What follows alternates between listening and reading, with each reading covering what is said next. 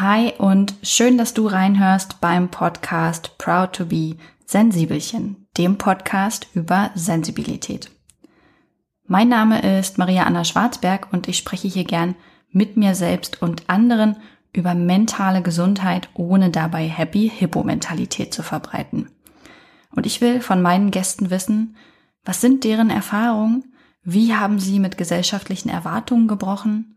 Was ermutigt sie, für sich einzustehen? Und wie verbinden Sie das mit Ihren Beziehungen und Ihrer Arbeit? Was 2017 als Podcast über Sensibilität begann, führe ich heute mit vierteljährlich wechselnden Themen fort. Achtsamkeit, Vielfalt, Beziehung, Arbeit.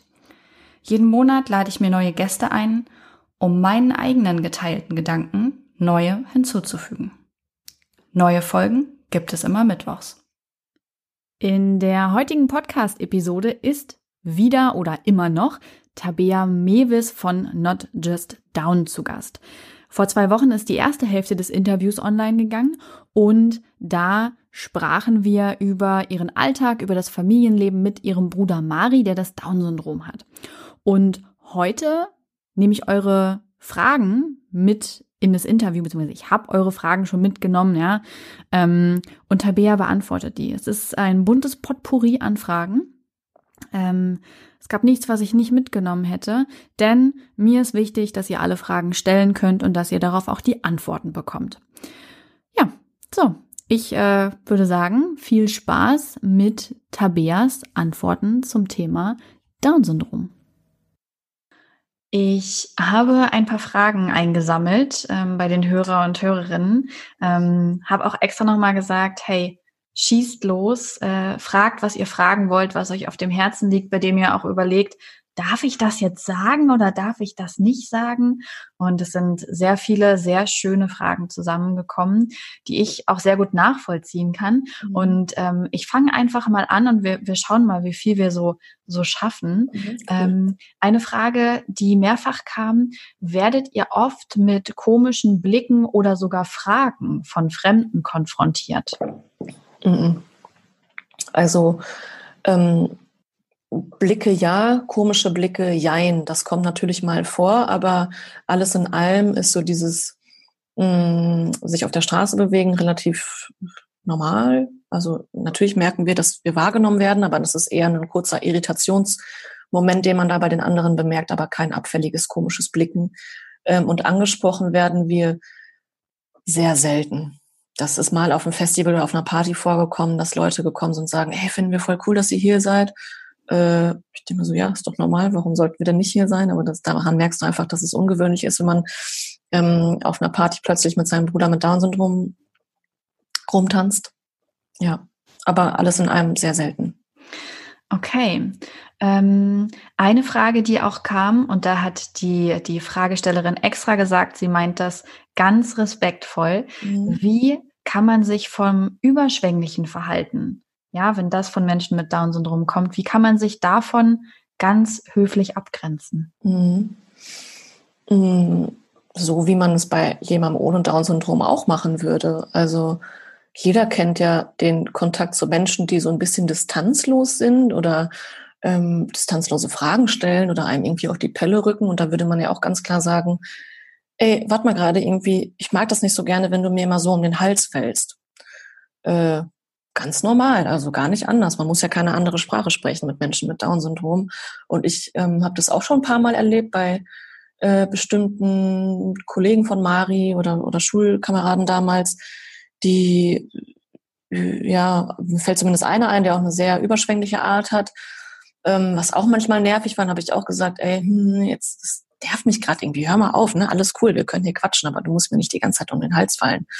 Ähm, ganz normal. Was wünschst du dir von Unterstützern, Unterstützerinnen, Fachkräften äh, für Menschen mit Behinderung? Mhm. Ich wünsche mir gerade bei Fachkräften zum Beispiel, dass, ähm, dass sie es nicht bei der Arbeit belassen. Und das wiederum wünsche ich mir von allen Menschen. Äh, das ist, glaube ich, so ein, so ein Grundproblem oder zum Teil auch so ein Denkfehler, den viele Menschen haben, Da habe ich auch regelmäßig Diskussionen über Privatnachrichten bei Instagram mit bestimmten Leuten, weil uns natürlich viele Leute folgen, die irgendwie im beruflichen Kontext mit Menschen mit Behinderung arbeiten. Und es ist einfach wichtig zu verstehen, dass in dem Moment, in dem man mit Menschen mit Behinderung arbeitet, nicht Inklusion macht. Ähm, Inklusion würde bedeuten, wenn du in deiner Freizeit, in deinem ganz privaten Raum ähm, Vielfalt erlebst und da Menschen mit Down-Syndrom, Menschen mit Behinderung genauso teilhaben können und Teil sind, wie alle anderen deine Freunde und deiner Bekannten auch.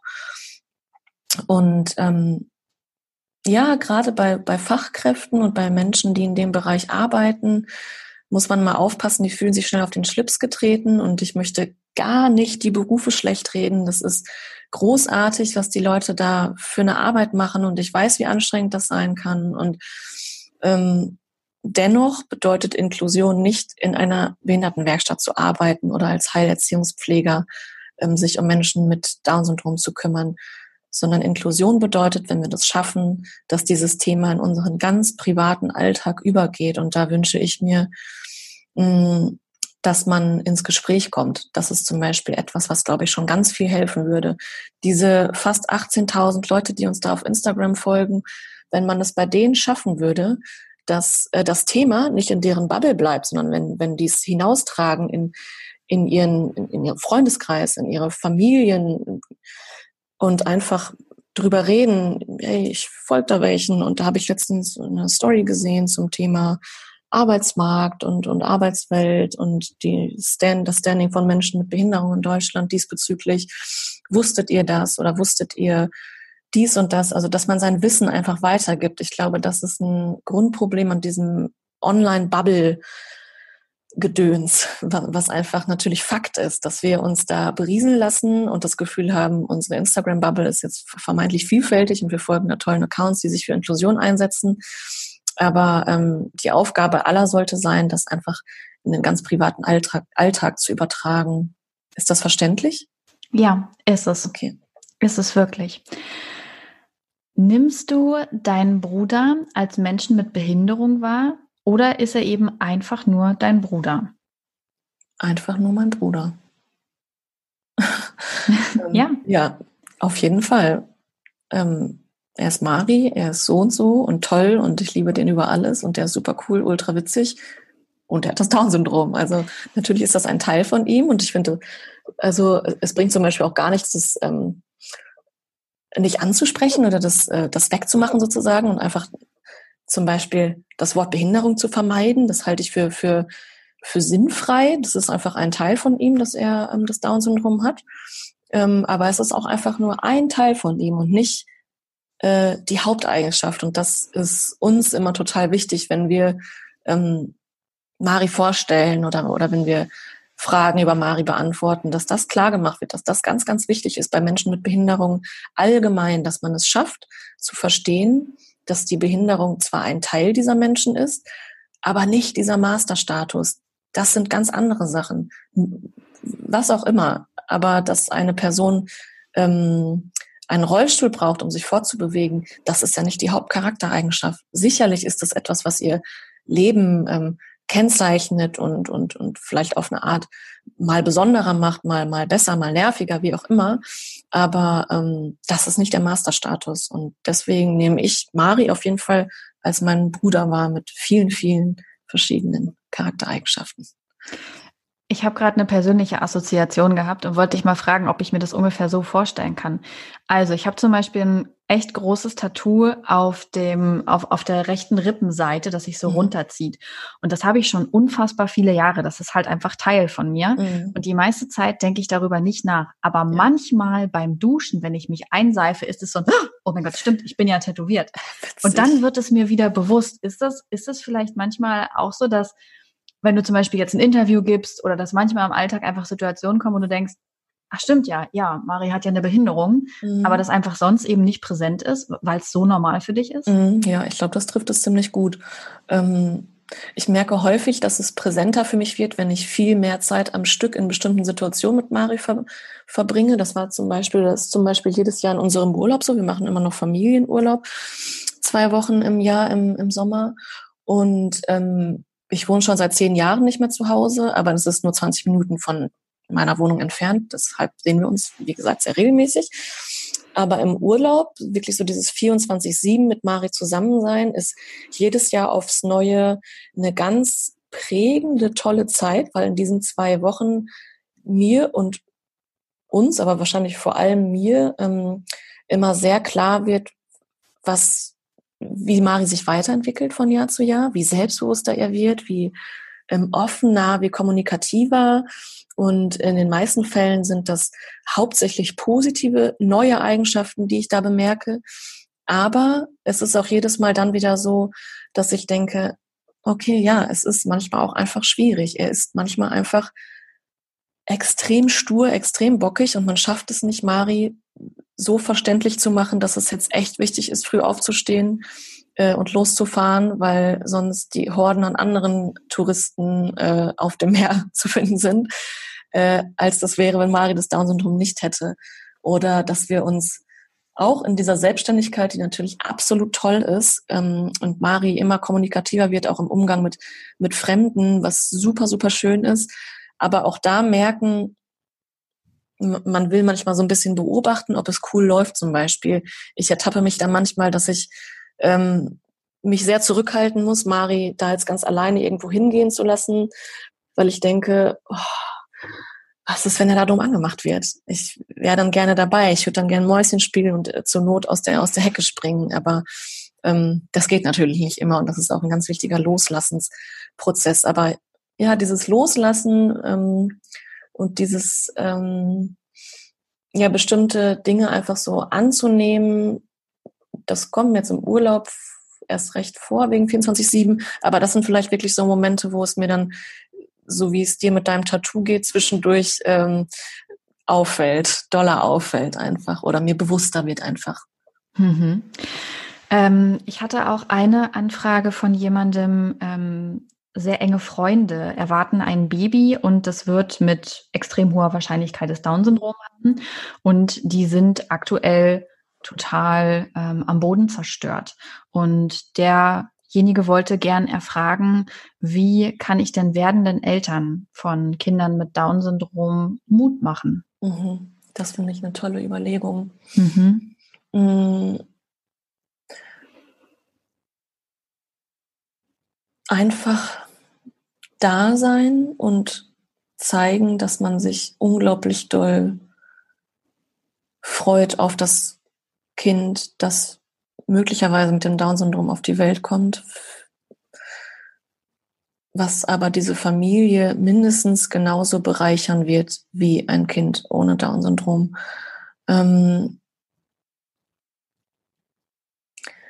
einfach da sein, ihn möglicherweise vielleicht auch einfach, das ist immer schwierig, wenn die in einer starken Traurigkeit sind, dann sind die vielleicht auch in einer bestimmten Ablehnung bestimmten Inhalten gegenüber. Das habe ich auch schon ähm, erfahren. Viele wollen sich dann gar nicht mit positivem Content wie unserem zum Beispiel auseinandersetzen, weil es sie zu sehr mh, aus dieser vielleicht ja auch wichtigen Trauerphase rausholt. Aber irgendwann muss man natürlich ähm, rauskommen aus der Trauer. Und das wäre zumindest ganz, ganz schön und ganz, ganz wichtig für die beiden werdenden Eltern und auch für das noch ungeborene Baby. Ähm, und vielleicht schafft man das ja auf eine ganz empathische Art, ihnen ähm, Dinge zu zeigen, die man gelesen hat. Oder wenn man unsere Instagram-Seite mag, dann könnte man denen zeigen, ey, ich folge da jemandem, der verbreitet Inhalt, das ist eine Geschwisterperspektive. Und ähm, ich glaube schon, dass wenn man unsere Sachen da sieht und Einblick in unser Leben bekommt, dass man auf jeden Fall erkennt, dass wir nicht traurig sind und nicht lange traurig waren und dass ganz viel möglich ist. Und ich glaube, das Wichtigste ist, ähm, den beiden klarzumachen, dass das einfach zu schaffen ist.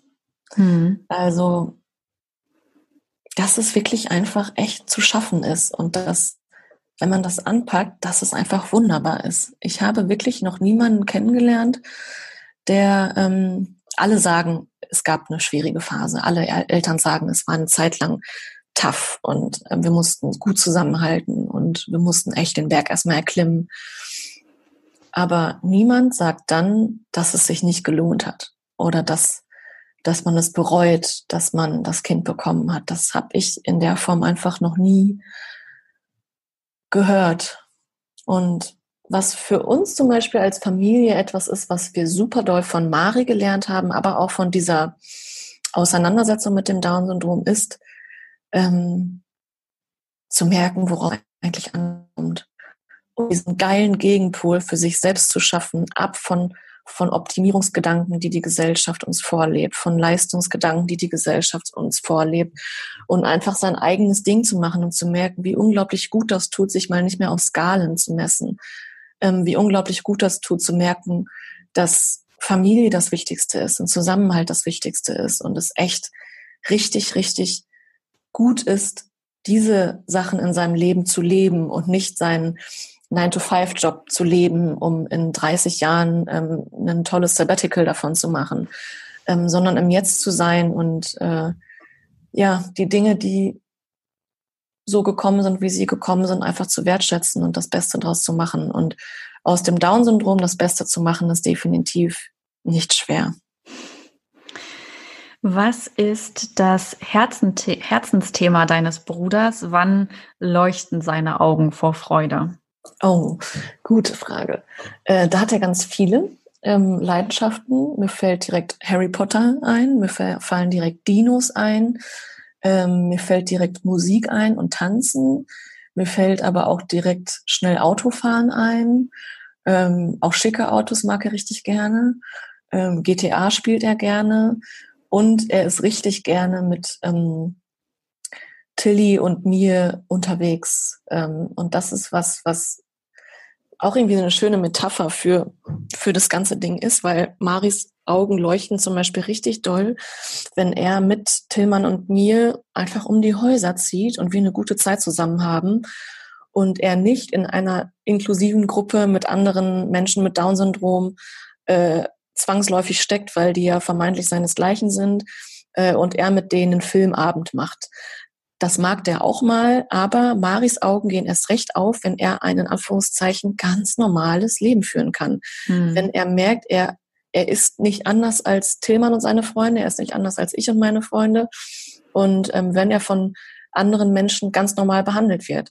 Äh, und mit ganz normal meine ich halt nicht äh, übervorsichtig und auch nicht über nachdenklich, sondern einfach ganz normal, wenn er auf der Straße angesprochen wird, äh, auch von Fremden manchmal. Wir werden schon relativ häufig, wenn wir irgendwo sind, erkannt. Und wenn Leute dann ohne Berührungsängste einfach ankommen und sagen, hey, ihr seid doch Tabia und Mari, wie cool, ich finde richtig cool, was ihr macht, dann leuchten Maris Augen richtig, richtig doll. Richtig doll. Also ich würde vielleicht sagen, sogar noch mehr als bei seinen ähm, Hobbythemen wie Dinos und Harry Potter. Ähm, weil er sich dann einfach wahrgenommen fühlt und weil er sich dann einfach fühlt wie alle anderen. Und das ist, glaube ich, sehr bezeichnend, ja, für die Situation von Menschen mit Behinderung in, in einer Gesellschaft, in der sie häufig, häufig einfach noch für Irritationen sorgen, weil die Berührungspunkte so gering sind. Ich bin mir sehr sicher, dass er Harry Potter trotzdem noch cooler findet. Ja, die Person Harry Potter auf jeden Fall. Glaubt, also Mari glaubt auch immer noch, ähm, dass irgendwann der Moment kommen wird, an dem entweder Ron und Harry mit dem blauen fliegenden Auto vorbeikommen und ihn mitnehmen. Und dann äh, streiten wir uns relativ, oder Hagrid kommt mit dem Motorrad und dann streiten wir uns regelmäßig drüber, was dann ist, ob der dann ähm, in der Zauberwelt bleibt oder ob der auch wiederkommt, weil wir wären natürlich alle extrem traurig, wenn er sich plötzlich hier aus unserer Muggelwelt verabschiedet und nur noch mit Harry und Ron abhängen würde. Und das ist immer sehr spannend, sich mit ihm darüber zu unterhalten. Ja, ich, ich gestehe ja, also selbst ich habe noch manche Momente, in denen ich mir denke, ach, was wäre das Leben schön, wenn es diesen Brief wirklich geben ja, würde. Absolut, ja. Ähm, jetzt muss ich mal kurz gucken, wo wir hier bei den Fragen waren. Ah, ja. Mit welchen Vorurteilen habt ihr zu kämpfen? Gibt es da so welche, die immer wieder auftauchen? Ja, auf jeden Fall. Ähm, lustigerweise sind es wirklich in Bezug auf Mari und in Bezug auf unser Leben häufig so positive Vorurteile, ähm, die aber dennoch Vorurteile sind. Zum Beispiel ähm, das, was ich eben schon genannt habe, dass ähm, Mari so ein Sonnenschein ist und bestimmt ja immer gute Laune hat und ja so eine bereichernde Person sein muss, ähm, dass ja alles ganz, ganz äh, ja, ganz, ganz rosig ist und Menschen mit Down-Syndrom sowieso ganz, ganz herzliche Menschen sind. Und das ist was, was eigentlich fast alle Familien irgendwie nervt, weil natürlich ist das besser als eine negative Diskriminierung und als wenn alle sagen würden, das sind die schlimmsten Menschen überhaupt, ich will mit denen nichts zu tun haben, es ist gut, wenn die abgetrieben werden. Aber es ist wichtig zu verstehen, dass es sie, also dass es trotzdem ihnen so ein bisschen die Individualität aberkennt. Ähm, und es wäre einfach toll, wenn das Lebensrecht von Menschen mit Down-Syndrom nicht immer daran festgemacht würde, dass sie so herzliche Menschen sind und alle anderen Leute so bereichern, weil das möchte ich von mir auch nicht hören. Ich bin hier, weil ich geboren wurde und ich möchte ein gutes Leben führen und ich möchte, dass ich respektiert werde und ähm, ähm, dass ich die gleichen Chancen habe wie alle anderen, mein Leben selbstbestimmt zu, zu führen. Ähm, aber ich möchte nicht, dass andere Leute sagen, äh, Tabea ist so ein bereichernder Mensch, ähm, das wäre ja schlimm, wenn die nicht auf die Welt gekommen wäre. Äh, ach nee, ist jetzt vielleicht auch missverständlich. Weißt du, was ich meine? Also ja, gerade in Bezug auf Menschen mit Down-Syndrom ist das wirklich ein ganz typisches Vorurteil und das hängt einem manchmal echt zum Halse raus, weil man das Gefühl hat, dass das so diese Gegenposition ähm, bilden möchte, aber es geht einfach nicht so richtig auf. Also es wäre zum Beispiel cool, um nochmal auf dieses Mediending zurückzukommen, wenn ähm, Menschen mit Behinderung, und da meine ich jetzt alle, gar nicht nur Menschen mit Down-Syndrom, in den Medien einfach als normal interessante Persönlichkeiten auftauchen würden. Ganz selbstverständlich. Wenn sie in Talkrunden genauso da wären, wenn sie in Soaps genauso da wären, wenn sie in Filmen und Serien genauso da wären ähm, und ganz normale Rollen spielen, in denen nicht ihre Behinderung äh, entweder weil sie so inspirierend, herzlich, bereichernd ist im Vordergrund steht oder weil sie so tragisch ähm, schrecklich ist. Äh, und das ist gerade bei Menschen mit Down-Syndrom halt immer so diese positive Variante, aber das ist genauso wenig Inklusion. Menschen mit Down-Syndrom werden dann in Medienbeiträgen ja auch immer als die Sonnenscheine ähm, vorgestellt. Dabei wäre es viel wichtiger, wenn man Menschen mit Down-Syndrom in ganz normalen Serien sehen würde, wie sie, keine Ahnung, Kassierer sind, ohne dass das, dass das thematisiert wird. Oder wenn sie mhm wenn Filmhelden, keine Ahnung, irgendwas machen und die werden dann da äh, von jemandem mit Down-Syndrom zu ihrem Outfit in dem Laden beraten und nicht von jemandem ohne Down-Syndrom. Das wäre Normalität und das wäre inklusive Medienberichterstattung oder inklusives Serien und Filme machen. Ninja hatte das auch äh, angesprochen, dass sie das so schlimm findet, wenn, wenn dann von Menschen immer kommt, ja, aber die geben einem ja auch Ach, genau. so viel. Oh, ganz schlimm. Ja, das ist etwas, was leider auch viele Leute, die mit Menschen mit Behinderung arbeiten, halt immer so sagen. Und das ist so, ah, da muss man einfach echt, echt aufpassen. Und das ist ganz, ganz schwierig in den Köpfen zu verändern tatsächlich. Da muss man auch so ein bisschen mit der Wortwahl aufpassen, weil wie gesagt, wir wollen denen ja auch nicht ihr, ihre Jobs ähm, schlecht reden.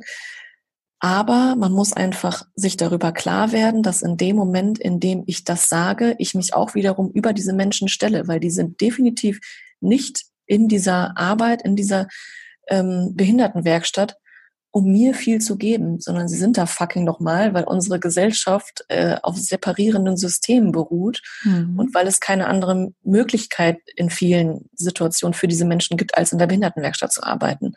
Ähm, und dann sind da privilegierte, ähm, nicht behinderte Leute, die mit denen arbeiten und die sprechen dann wiederum davon, dass ihre helferische, pflegerische Tätigkeit so bereichernd ist, weil die Menschen mit, gerade mit Down-Syndrom ihnen so viel geben. Ah, da kriege ich direkt immer so eine leichte Gänsehaut. Das ist ein ganz schwieriges Thema.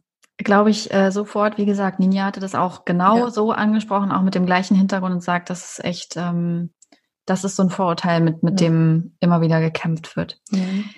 Ich habe noch eine Frage bekommen. Äh, wünschst du dir manchmal, Mari hätte nicht das Down-Syndrom? Das finde ich auch eine sehr gute, spannende Frage. Ähm, nein, äh, das wünsche ich mir definitiv nicht. Ich kann mir gar nicht vorstellen, wie unser Leben wäre, wenn er das nicht hätte. Ähm, ich glaube aber, dass ähm, in der Anfangszeit, in den ersten paar Tagen, als diese Verunsicherung vor allem auf Seite unserer Eltern herrschte, ähm, dass wenn da eine Fee gekommen wäre und die hätte gesagt, Leute, ihr habt jetzt die einmalige Chance, ihr wisst jetzt ja wirklich nicht, wie das Leben mit Mari verläuft, ihr habt jetzt die Chance, das Down-Syndrom wegzuwünschen, dass wir uns als Familie möglicherweise darauf geeinigt hätten, dann zu der Fee Ja zu sagen. Ähm, aus Angst und aus Unsicherheit heraus. Heute habe ich diese Angst und Unsicherheit ja in 99 Prozent der ähm, Überlegensbereiche nicht mehr, ähm, sondern alles ist genau so gut, wie es gewesen ist. Und ähm, das Down-Syndrom gehört zu Mari einfach dazu. Und ich fände es unglaublich diskriminierend, wenn ich sagen würde, ich würde das wegwünschen, weil ähm, ich wünsche mir ja auch nicht weg, dass ähm, meine Mutter so und so aussieht oder mein Vater ähm, blonde Haare hat oder was auch immer, mir fällt mir jetzt nichts anderes Banales ein. Ähm, das Down-Syndrom gehört einfach zu Mari und ähm, man muss weg davon kommen, dass man die Menschen, die eine Behinderung haben, ändern möchte, sondern ich wünsche mir eine Gesellschaft, in der das Down-Syndrom kein Thema wäre. Ähm, ich würde mir sozusagen dieses äh, problematisierende Moment der Gesellschaft wegwünschen. Äh, da dürfte sehr gerne eine Fee kommen und uns allen diesen Wunsch erfüllen. Ich glaube, dann würden wir in einer weitaus besseren Welt leben. Jetzt hast du mir meine letzte Frage fast vorweggenommen, okay. ey. Sorry. Mann, Tabea. die letzte Frage, die nämlich von den Hörern und Hörerinnen kam oder die ich hier als letztes aufgeschrieben habe, war, Tabea, was sind deine Wünsche für die Zukunft von Mari? Ähm, die Wünsche für die Zukunft von Mari ähm, sind, also ich wünsche mir, dass er so toll bleibt, wie er es jetzt schon ist und dass er es schafft, seine unglaubliche innere Stärke, Positivität, sein Selbstbewusstsein, seine Fröhlichkeit und, und seine Lustigkeit für immer so beibehalten kann und sich das nicht nehmen lässt von Strukturen, die ihn vielleicht in Situationen bringen, in denen er das nicht so leben kann, weil er äh, möglicherweise dann doch wieder in irgendeiner Behindertenwerkstatt arbeitet, dort unterfordert ist und sich dort einfach dauerhaft nicht wohlfühlt. Ähm, wobei ich das eigentlich direkt äh, ausschließen kann, weil da werden wir uns alle genug ins Zeug verlegen, dass das nicht passiert und zur Not entwickeln wir irgendwas, starten irgendwas, wo er mitarbeiten kann mit uns. Ich wünsche mir, dass er ähm, glücklich wird mit der Wohnsituation, wie sie dann auch sein möge. Ähm, noch wohnt er bei unseren Eltern. Vielleicht kommt irgendwann in ihm der Wunsch auf, dass er auszieht. Dann würde ich mir wünschen, dass das kein, keine Wohnung ist, in der er nur mit Menschen mit Behinderung zusammen wohnt, sondern dass das ein inklusives Wohnen ist, in dem er auch mit jungen Menschen ohne Behinderung zusammen ist, weil ich diese diese sehr separ wiederum separierenden Angebote total ablehne. Ähm, ich wünsche mir, dass er Freunde findet, die ihn begleiten auf dem Weg. Und ich wünsche mir, dass unsere Beziehung so gut bleibt, wie sie, wie sie ist. Ich würde mir auch sehr wünschen, dass wir irgendwann mal zusammen wohnen. Ich hoffe, dass Mari das vielleicht auch will. Eine sehr, sehr schöne Vorstellung. Ja, damit sind wir am Ende angekommen und ich danke dir für deine Zeit, für dein Wissen und vor allem, dass du deine ganzen Gedanken und Gefühle mit uns geteilt hast, weil es ja doch eher weniger um faktische, praktische Dinge ging, sondern viel mehr um diesen Einblick in das dahinter, dieses Verständnis davon. Und ähm, ich empfand das als sehr bereichernd und möchte einfach Danke sagen. Das freut mich sehr. Vielen Dank. Mir hat das auch sehr viel Spaß gemacht. Du hast tolle Fragen gestellt und die Fragen von den Followern waren auch super gut. Das war es von Tabea und mir. Und falls du die erste Hälfte des Interviews noch nicht gehört hast, dann hör gern nochmal in die Podcast-Folge von vor zwei Wochen rein. Da erzählt Tabea noch viel, viel mehr zum Thema Down-Syndrom, Familienleben und wie das so war, als äh, Mari zur Welt kam und als Mari ein Kind war. Ich verabschiede mich für den Monat Mai und damit auch Trommelwirbel vom Thema Vielfalt. Von Juni bis August wird das Oberthema, darf ich das eigentlich schon sagen? Frage ich mich gerade. Das darf ich noch gar nicht sagen, ne? Ich habe gerade schon, oh, jetzt hätte ich hier fast schon, ha, das verrate ich euch nächste Woche erst. Im Juni verrate ich das erst. So, wisst ihr Bescheid? huh, ja, gerade nochmal abgefangen.